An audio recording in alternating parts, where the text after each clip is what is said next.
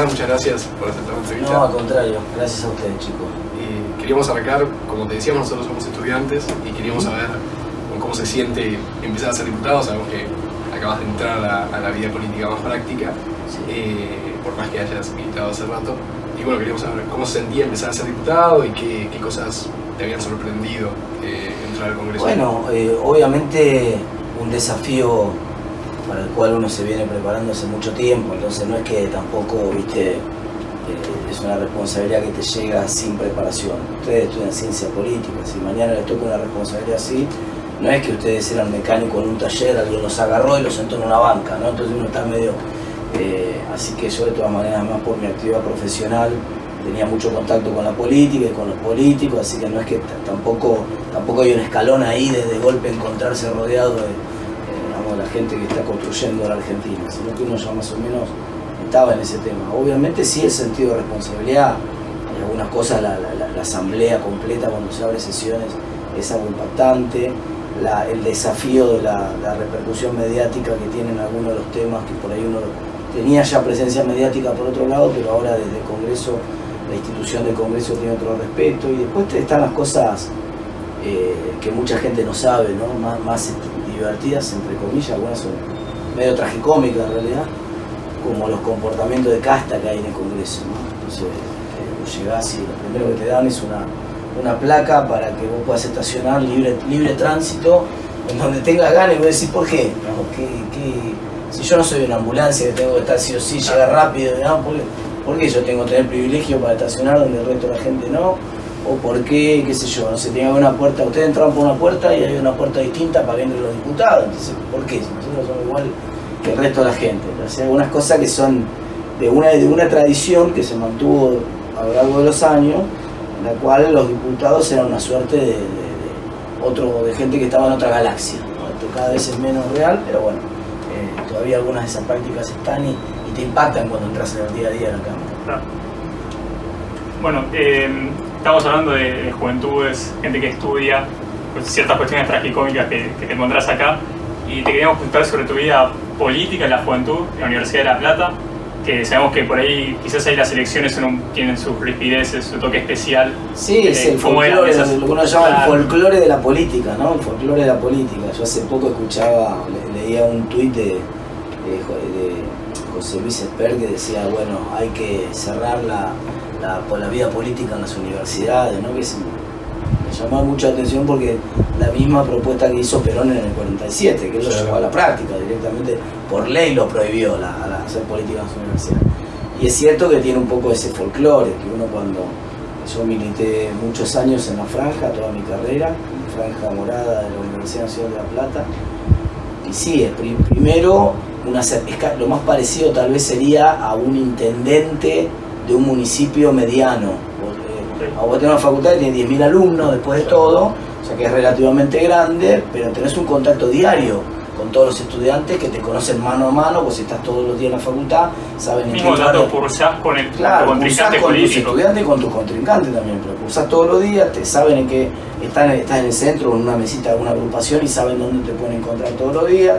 Entonces el, el- el- el- el nivel de control esto es diario, ¿viste? Mano a mano, te pueden reclamar, te pueden pedir, entonces vos tenés que llevar la voz de los estudiantes, hay una relación mucho más estrecha, eh, que, que es más parecida a mí me gusta pensar, eh, vieron que en el Reino Unido la representación de los parlamentarios es por constituencies, vieron por, por, por circunscripción. Claro. Entonces, eh, vos sos el, el- y eres uninominal la, la circunscripción. Entonces, Claro. vos tenés una circunscripción que tiene 10.000, 20.000 habitantes y un, un representante que es el que tiene mejo- una relación muy estrecha con, con, este, con su, con su pueblo. Y eso pasa un poco en la universidad.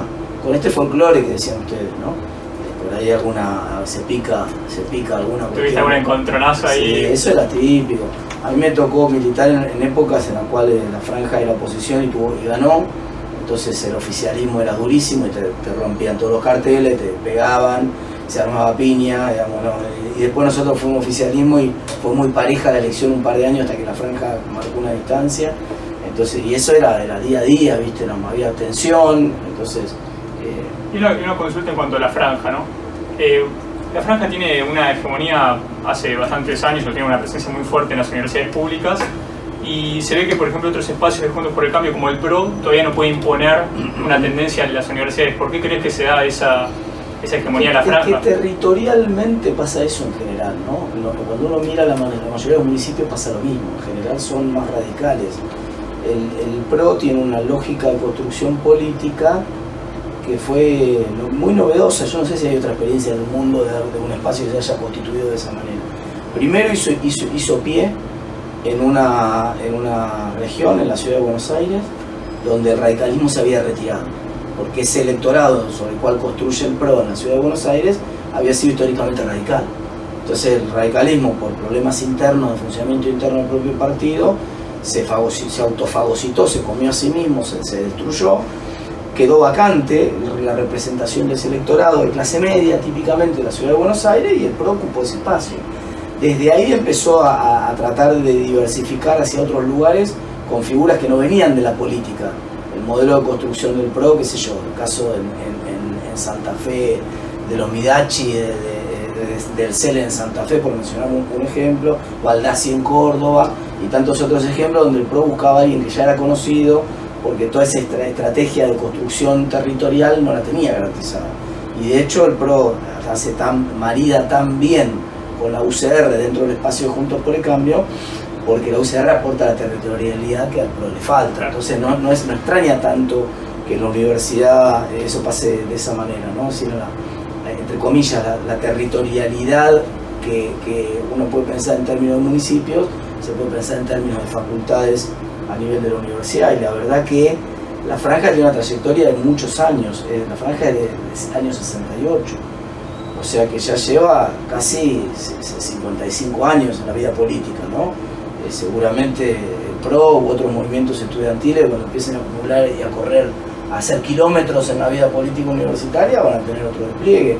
Hay agrupaciones de izquierda que también tienen permanencia y alternan inclusive con la franja en algunos centros de estudiantes, eh, porque tienen alguna permanencia en su tiempo, entonces, bueno, eso se va construyendo, ¿no?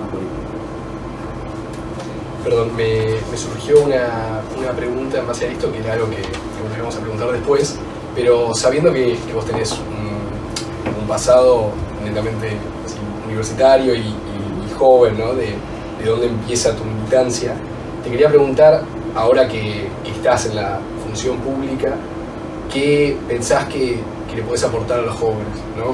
Propuestas lo, o miradas. Lo, más importante que puedo, eh, que, que, yo siento ahora, por ejemplo, el, el, fin de semana fui a un encuentro que cerró el encuentro de la Juventud Radical de la Ciudad de Buenos Aires y hicimos un congreso, hicieron los chicos un congreso y nosotros fuimos a acompañar al cierre de ese congreso. Y lo que siento que, que bueno, Martín gustó y me toca a mí también a, a hacer ese, esa contribución, es que nosotros entusiasmamos a los pibes porque mostramos un recorrido, a nosotros estuvimos ahí, ¿Vieron ese, ese, dicho de los americanos que es being there, got the t-shirt? Vamos, yo ya pasé por eso. Entonces no es que eh, a mí cuando estaba en la, en, la, en la, militancia universitaria, y obviamente me referenciaba en ver gente que había pasado por la franja y estaba de alguna manera, qué sé yo.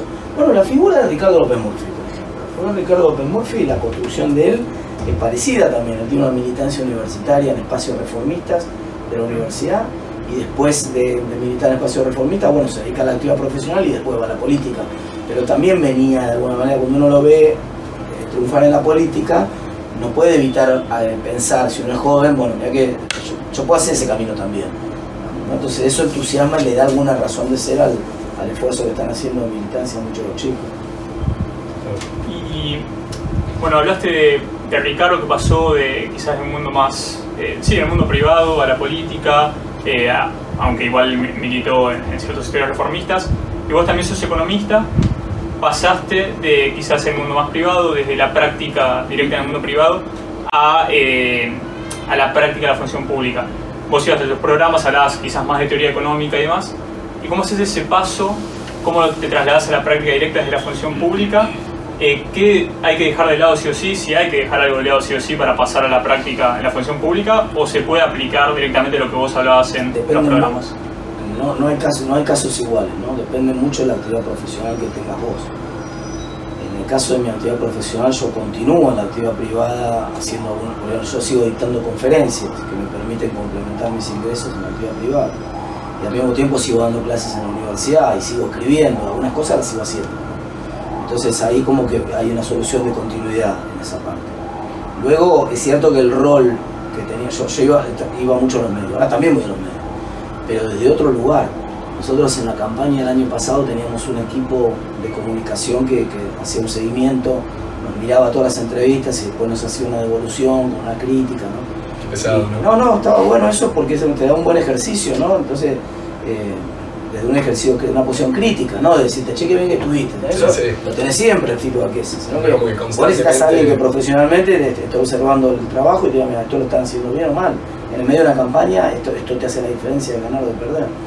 Y, una crítica que me hacían mucho a mí en las devoluciones era, mira, tenés que salirte del personaje del comunicador, ya no sos más un comunicador, ya no sos un comentarista, ya no sos un columnista de economía o de política, ahora sos un político, entonces tenés que ponerte en el lugar, ya no puedes comentar de, como, como, quien observa desde afuera, ¿no? Y ese es... Tienes que agregar la propuesta, digamos. Si bien, por supuesto, pero si, si bien el, yo siento que no tuve ese escalón, que hubo una solución de continuidad. Un día me levanté y estaba haciendo política, el día anterior estaba... De hecho, yo anuncié la, candidatura política en el programa de la Nata, un lunes a la mañana y ese lunes a la tarde hice el lanzamiento oficial de la candidatura y desde ahí ya era todo campaña. Entonces, eh, eh, casi una, una solución de continuidad tuve que hacer ese, ese, clic, salirme de la, posición del comentarista y ponerme en la posición de que se espera que dé alguna solución. Eh, no sé si te parece, pasamos a temas más económicos. Dale, dale, dale. Eh, bueno, Sebas, si quieres. Eh, algo que, nosotros vemos en la universidad, ¿no? En, tiene que ver con las reglas fiscales y monetarias, que hubo tres momentos en la historia de Argentina en la que tuvimos superávit. Y esos tres momentos. Superávit gemelos. Sí, gemelos. O en algún momento gemelos, o si no, solo primarios, pero digo, no son de un mismo espacio político, de una misma ideología porque distintos gobiernos de distintos signos políticos tuvieron reglas fiscales y reglas monetarias que permitieron que, la Argentina progresara. Y te queríamos preguntar qué pensás que se debería hacer ahora, ¿no? si, si deberíamos volver a, a, una regla fiscal más seria, eh, que, que yo, te diría, que la verdad que la política económica de los distintos gobiernos es más hija de la coyuntura que de la ideología y de la convicción.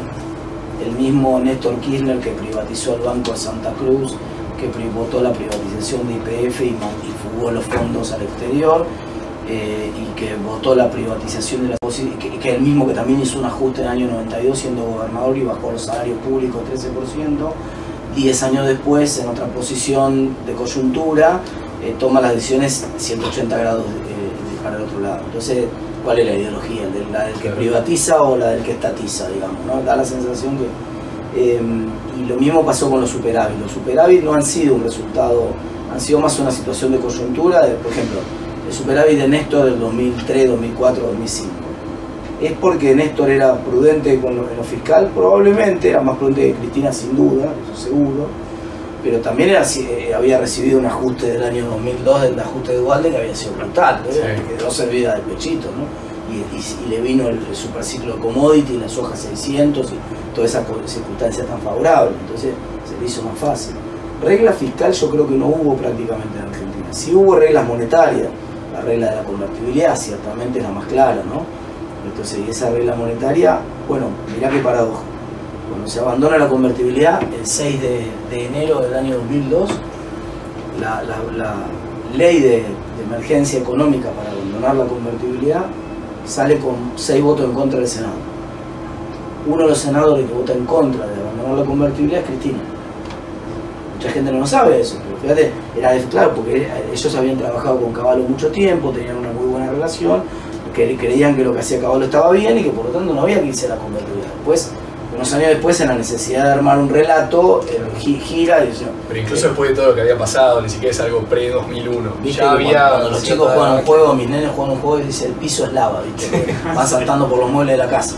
Bueno, estos estaban caballo es lava, ¿viste? No, lo podían tocar, no se podía hablar de caballo, pero en realidad habían sido, habían trabajado juntos un montón de tiempo y les, había parecido hasta hace 10 años atrás el mejor economista de la historia. Y en cuanto a reformar, digamos, el sistema económico y demás, eh, bueno, vos intervenís bastante en Twitter, tuviste ciertos cruces con, bueno, no sé si cruces, debates con seguidores de Milley, y hablaste de que nadie, quizás no nadie, pero muy poca gente conoce bien lo que es la banca Simon, que básicamente podríamos decir que es separar la banca de ahorro de la inversión, a grandes rasgos. Y te queremos preguntar, suponiendo que Milley llega a la presidencia, eh, manda el proyecto, ¿vos votarías a favor de una banca Simon? Eh, ¿Qué opinás de ella? De manera. ¿Qué argumentarías? Mira, primero, más, que separar la banca de ahorro de la banca de inversiones, en una banca Simons, la banca transaccional que, aporta el dinero para hacer las transacciones de la economía se separa de la banca de ahorro e inversión, que va en conjunto al otro lado. Pongo algunos ejemplos. Eh, todo el sistema de depósito fraccionario que existe hoy, vos haces un depósito, el banco está obligado a encajar una parte de ese depósito que no lo puede prestar y el resto lo presta. El negocio del banco es prestar la plata que vos depositas y por eso te paga un interés. Si vos vas a una banca Simons, el banco no puede hacer eso. El banco tiene que encajar el 100% de la plata que vos depositas, por lo tanto no puede prestar. Y si no puede prestar, vos no te puede pagar un interés por esa plata. La ganancia no estaría en todo caso en lo que paga el que deposita para tener depositado. Si vos haces un depósito en instrumentos de inversión, si vos querés ganar plata, querés que te paguen un interés por tu plata, en vez de depositarla en la banca, en la sección transaccional, para decirlo de alguna manera, compras un instrumento de inversión. Entonces los bancos ofrecen instrumento de inversión y la banca es de inversión. Eso en Argentina tiene muchísimos problemas. Para empezar en la implementación, de arranque nomás, ¿qué haces con toda la banca de depósito que tenés hoy? Que, ¿Cómo terminan? Un plan es decir, la, única forma para convertir en un instrumento financiero los depósitos, eso es el plan Bonex. El plan Bonex, en, un momento cuando se venía una hiperinflación a, a principios de los 90, eh, un ministro llamado Herman González dijo, para que estos depósitos no se vayan al dólar rápidamente, convirtámoslo en un instrumento financiero. Bueno, eso fue una suerte de, de banca Simons acelerada, ¿no? le, dieron le dieron un bono a todo el mundo. Ese bono hace que la riqueza de las personas que tienen estabilidad en un sistema de banca fraccionaria sea más volátil, ajusta mucho más rápidamente. Desde el punto de vista del ajuste macroeconómico, la banca Simons ajusta mucho más rápido a los shocks externos que una banca eh, que, una, que una banca tradicional eh, de encaje fraccionario. Pero el problema es que el ajuste es en términos de, valor de la riqueza de los individuos. Entonces vos tenés tus ahorros. Imagínate que en cada crisis de Argentina vos salgas de la crisis con tus ahorros valiendo 30% menos. Bueno, de hecho eso pasa indirectamente cuando hay un proceso de devaluación también, ¿no? por eso está la, por eso la gente cuando ve que viene una crisis tarda de salir rápidamente los depósitos e irse, e, e irse con alguna moneda que, que, viste que se lo Acá no hay ninguna salida. Acá, si vos te vas a una banca Simons, vas a tener un instrumento. Algunos instrumentos pueden estar, vos después la podés diversificar esa banca, ¿no? Podés offshoreizar una parte de la banca y puede estar el instrumento afuera. Pero no vas a poder esquivar el riesgo sistémico. Entonces, si se hunden todos los bonos de Estados Unidos, del mundo, de Rusia, lo que sea, se te también. Quiere decir, es mucho más flexible en términos de riqueza y de evolución de la riqueza la banca Simons de lo que es una banca de transaccional. Además, desde el punto de vista de creación de dinero, la, banca fraccionaria tiene un mecanismo endógeno, es decir, que es, que es el propio crédito. Si vos no cambias artificialmente las condiciones del crédito y por lo tanto creas vos dinero de manera exógena, lo que está pasando es que el dinero se crea a partir de que hay demanda de crédito. Entonces esa creación de dinero endógeno, el dinero bancario se crea endógenamente, es bastante sana y ajusta bastante bien la necesidad de demanda de dinero que tiene la economía. Funciona bien. Por algo todos los países del mundo tienen esa banca. los países que tuvieron en a lo largo de la historia, en algunos momentos del siglo XIX, algún tipo de banca Simons o algo parecido, han salido de ese esquema. la Argentina que antes no tenía después... Entonces por eso digo, no hay, no hay ejemplo del mundo de país que haya salido de la banca transaccional de encaje fraccionario como tenemos nosotros y, de inversión y se haya ido a una banca Simons, eso no existe. O sea, Argentina que pasó de no tener, por ejemplo, un banco central y pasó a un sistema bancario tradicional como lo conocemos hoy en día, eh, vos decís que, bueno, habría que mantener ese sistema.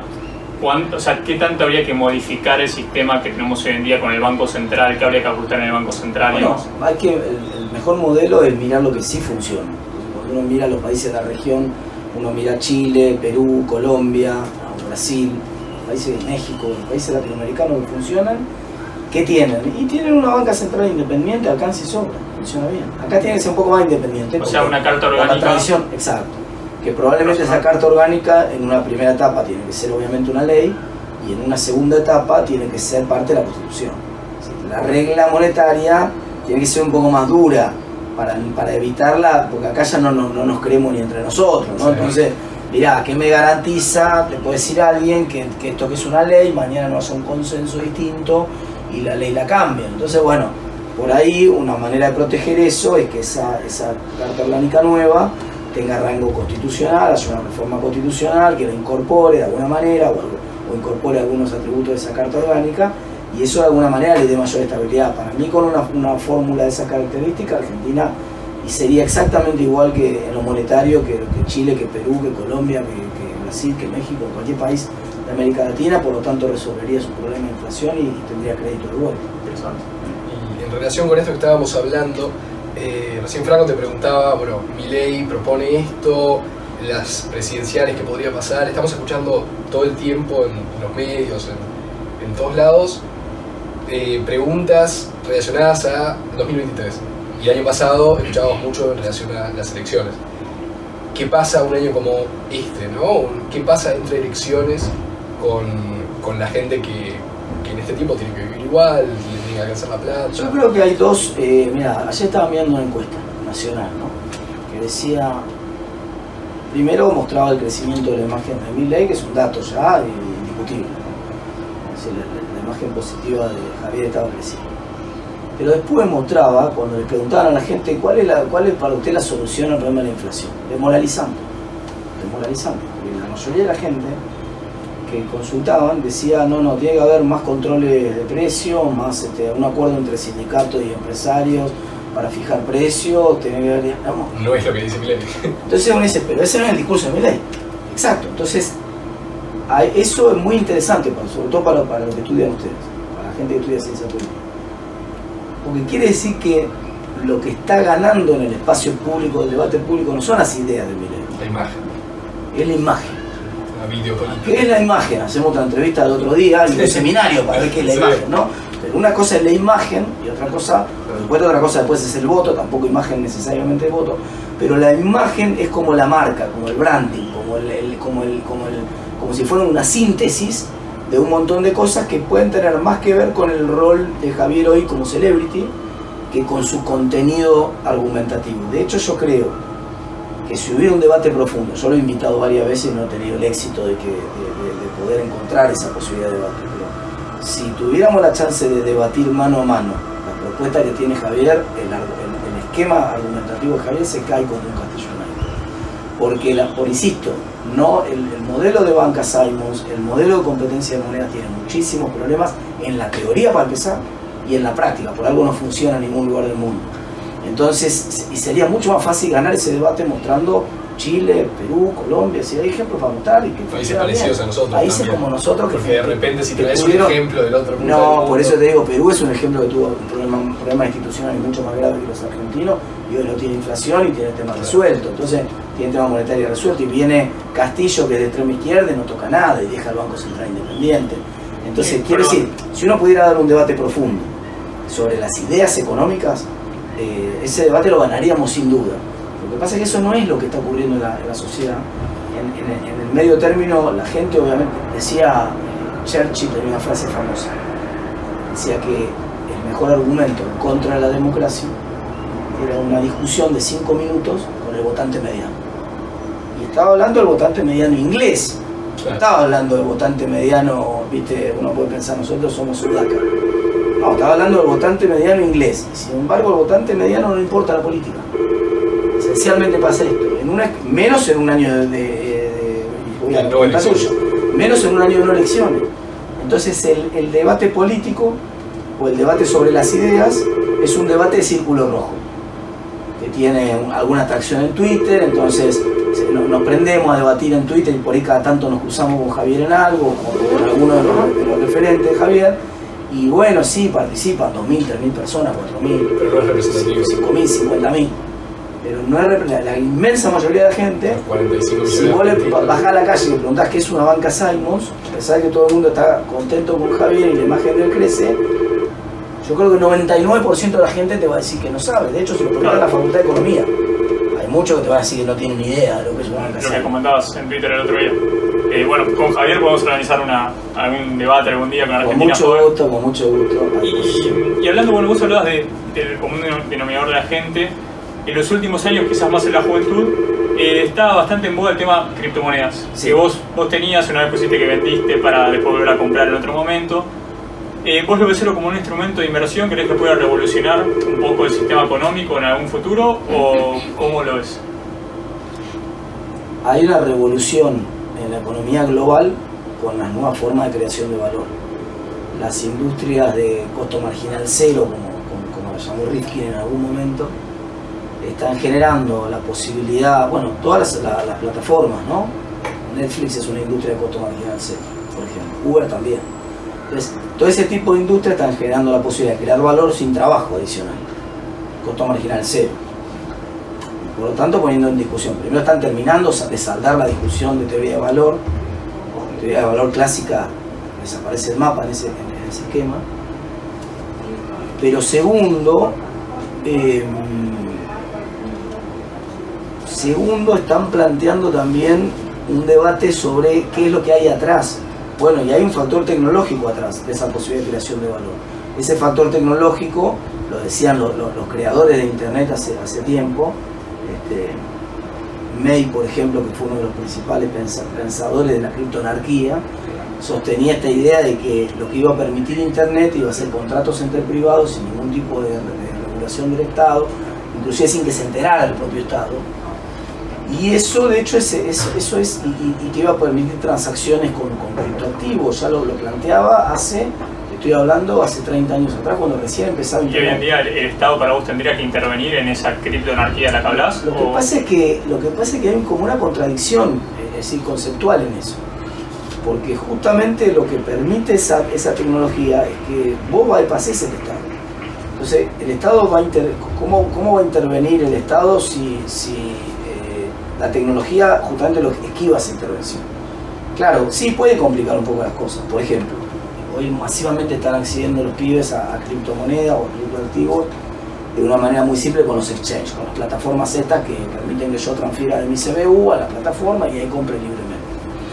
¿Qué está pasando? Entonces está pasando en China, en la India y ahora aparentemente en Rusia también. ¿Qué empieza a pasar? Y que los bancos centrales o el propio Estado dice, che, no se puede hacer más la transferencia de la banca formal del CBU al exchange, no se puede hacer. Pero no pueden evitar que yo haga una transacción entre nosotros dos, Que yo te haga una transferencia de mi CBU a tu CBU y que, y que vos me hagas una transferencia de tu wallet a mi wallet de criptoactivos. Echa la ley, echa la trampa. ¿no? se puede evitar, no se puede evitar. Entonces, eh, me parece que el intento de regulación del Estado es como un intento de tapar el sol con la... Quiero regular el sol mirá, no sé si podés regular el sol.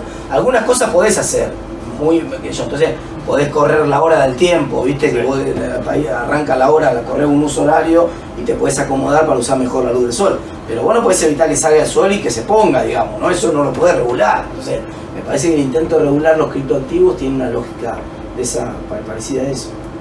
Eh, y ahora volviendo un poco a temas de política, hace poco en una entrevista que le hacíamos a Juan Manuel López, hablaba sobre que él, pensaba que se debería desideologizar la política, o al menos que debería haber menos ideología en la política. Sabiendo que, que vos justamente entraste a, la política, o al menos a estudiar economía, para entender qué era lo que había pasado con Alfonsín y, toda esta relación que con Alfonsín, eh, ¿cómo relacionás eh, un partido como el tuyo, la, UCR, que tiene una, ideología de más de 100 años, ¿no? con un pasado doctrinario, con, con, estas tendencias de la actualidad que dicen debería haber mirá los, tecnocracia. Mirá los tres cuadros que tenés ahí. Alberdi, después los van a poder enfocar ustedes, Alberdi, Sarmiento, Frondizi. Frondizi escribió un libro que se llamaba Petróleo y Política, explicando por qué los recursos petroleros tenían que ser nacionalizados y de ninguna manera podían participar los capitales privados, etc. Asume la presidencia se asesora, se junta con, la, con Rogelio Frigerio, con gente desarrollista, y le empiezan a explicar cómo funcionan las inversiones en el mundo y el problema de divisas que tenía sistemáticamente Argentina, y que la crisis de acceso a divisas le generaba crisis a Argentina, etcétera, etcétera. Dice, mira, si vos resolves el problema de las divisas en Argentina y, y resolvés con inversión el abastecimiento energético, puedes crecer 30 años sin una crisis. Y cuando Frondizi ve eso, dice, bueno, pero yo estoy acá para cambiar las cosas, no para mantener una ideología férrea. gira 180 grados. Y, empieza a ser una, participación masiva de las inversiones extranjeras. Bueno, ¿por qué? Porque demasiado pragmatismo. Se, pasa de rosca en el pragmatismo, entonces aquellos contratos petroleros eran muy, fueron muy cuestionados y de hecho Ilia cuando asume deroga algunos de esos contratos petroleros porque estaban flojos de papeles en, la desesperación. Pero es cierto que Frondizi en dos años revierte una situación de, este, déficit energético brutal que tenía Argentina, que, después era déficit de divisas, y se convierte al país en, un país que era, se autoabastecía y podía exportar energía. Sí, cuando llega Ilia, mirá, se beneficia. Mirá si nosotros hubiéramos seguido ese modelo de Frondizi, Argentina se hubiera evitado un montón de crisis mm. de divisas que tuvo después Hoy Argentina exportaría probablemente, ni hablar, cómo agarraríamos de pechito esta crisis energética mundial que se produce por la guerra en Ucrania, como la estaríamos agarrando de pechito si fuéramos exportadores de energía en vez de ser importadores como estamos siendo. Entonces, la política es el arte del pragmatismo también, en cierto sentido. Pero también es cierto que tenés que tener una guía. Es decir, la ideología de alguna manera oficia como guía, ordenadora de un conjunto de ideas ese conjunto de ideas después tiene que ser pragmático, porque al final tiene que resolver los problemas de gente. Bien, y bueno, pasando a, temas electorales, eh, más que nada, se empieza a hablar bastante de la fórmula Ritondo-Tetaz para la provincia, ¿no? Y yo te quería consultar eh, por el espacio de la Revolución, que bueno, como figura fuerte tiene a vos y tenía Martín Lustó, que bueno, Martín Lustó eh, fue artífice en su momento de, de la famosa 125 y como en una provincia eh, fundamentalmente agropecuaria asociada con el sistema, con, con, la identidad del campo, ¿cómo impacta eso que el espacio de Usar Revolución eh, esté presente con Martín Lustó? Bueno, en este caso te presentaría a vos, pero asociado a la figura de la 125 quizás en el ideario del campo. ¿Cómo se soluciona eso? Está bien. Eh, preguntas. Primero, nosotros tomamos un café Ritondo hay gente que ya nos vio salir de un albergue transitorio, ¿cierto? O sea, los sexos no tuvimos todavía, quiero decir, ¿no? Eh, y además yo tomo café con muchos otros, digamos, así como tomé un café con Ritondo en La Matanza, también tomé un café en 3 de febrero con Valenzuela, también tomé un café con, con Grindetti en Lanús y también, también con un café con Montenegro en, en Mar del Plata. Y también uno con Garro en La Plata, quiero decir. Están todas esas fotos. ¿Cuál es el denominador común de todos esos cafés? La provincia de Buenos Aires. ¿Está bien? ¿Y por qué es un denominador común? Porque nosotros necesitamos tener volumen político en la provincia de Buenos Aires. ¿Desde qué lugar después vamos a ir a competir o con qué figuras? O eso lo veremos, vamos a ver. Nosotros vamos construyendo activos políticos y vamos construyendo volumen político. ¿Cómo lo jugamos después? Si Martín le conviene va a ser candidato a presidente o candidato a jefe de gobierno de la ciudad, si yo voy a jugar en la ciudad o en la, o, en la gobernación, si voy a ser candidato a gobernador o a vicepresidente, si voy a ser, no sé, nadie sabe las fórmulas, o no, porque yo soy diputado dos años más, no tengo por qué ser nada tampoco. Podría seguir en la, Cámara con el trabajo que estoy haciendo, que me va bien y que me está permitiendo crecer también. Entonces lo, que es importante es que en, un año en el cual no hay elecciones, que es algo que les, llama atención a la gente. Ayer fui norte, Tucumán Santiago del Estero. Cuando la gente lo veía caminando por la calle, muchos preguntaban, che, ¿que hay elecciones ahora? No. Ah, pero están caminando ustedes igual y están conversando con los vecinos, viendo problemas tiene la gente, aunque no hay elecciones, no vienen a pedir el voto, ¿no? La gente se pellizcaba. ¿Qué están haciendo? Tipo, tan, con tanto tiempo recorriendo el país, viendo cuáles son los problemas que hay en el país. Bueno, eh, es parte de, la, de, parte de armar un volumen, un volumen político en, ese, en una de esas reuniones, te empalmo con la segunda pregunta, en una de esas reuniones en Santiago del Estero, fuimos a una actividad dentro del comité y después me fui a, cenar con, Emilio Rayet.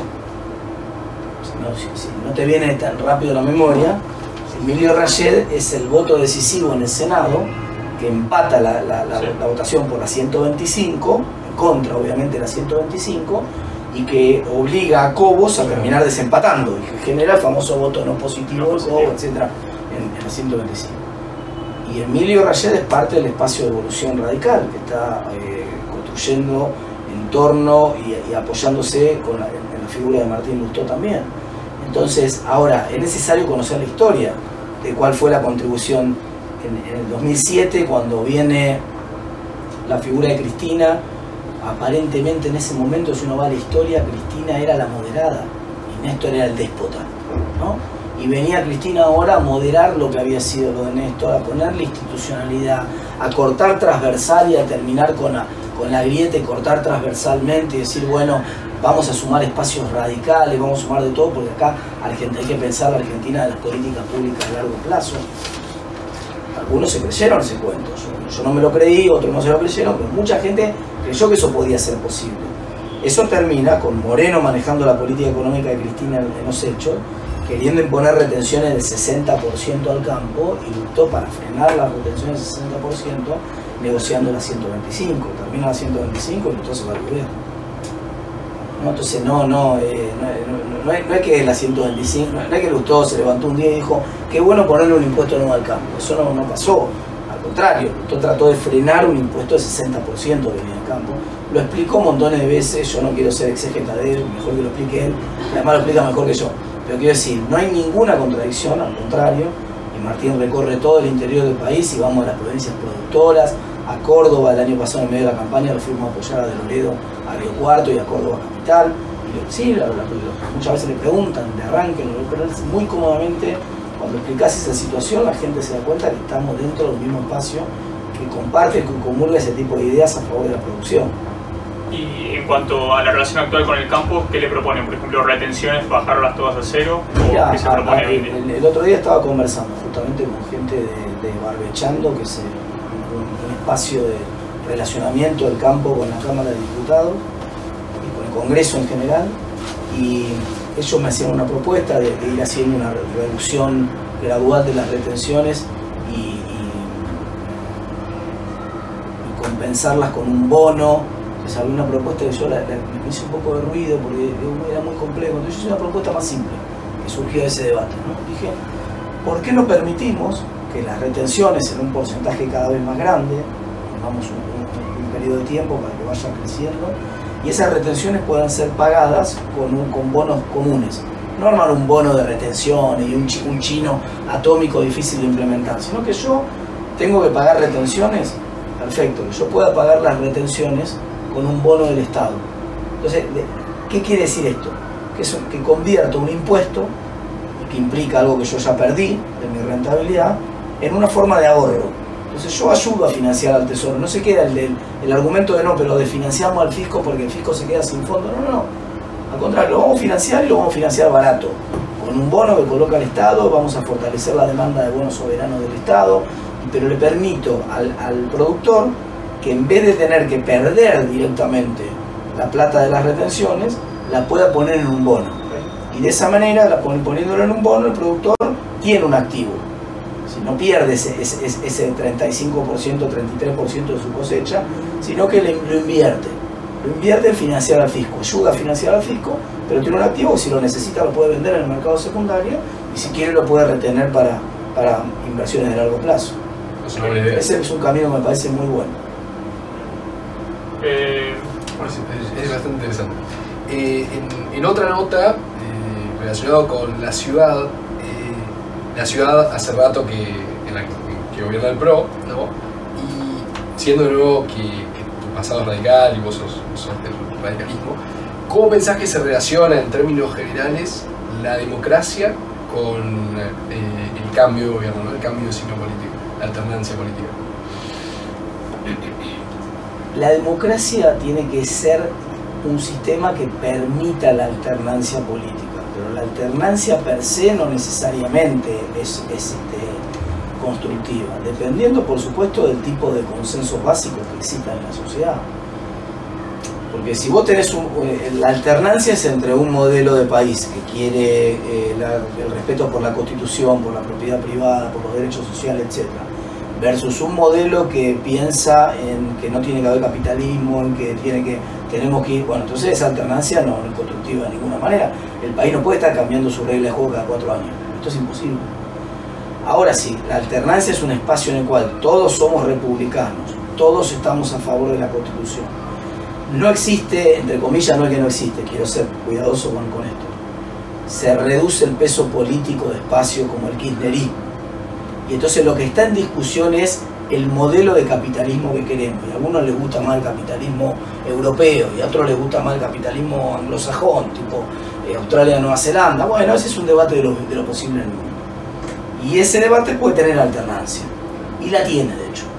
Porque vos en todos esos países eh, que te estoy nombrando tenés alternancia, pero esa alternancia no te genera la ruptura de todo el conjunto de reglas.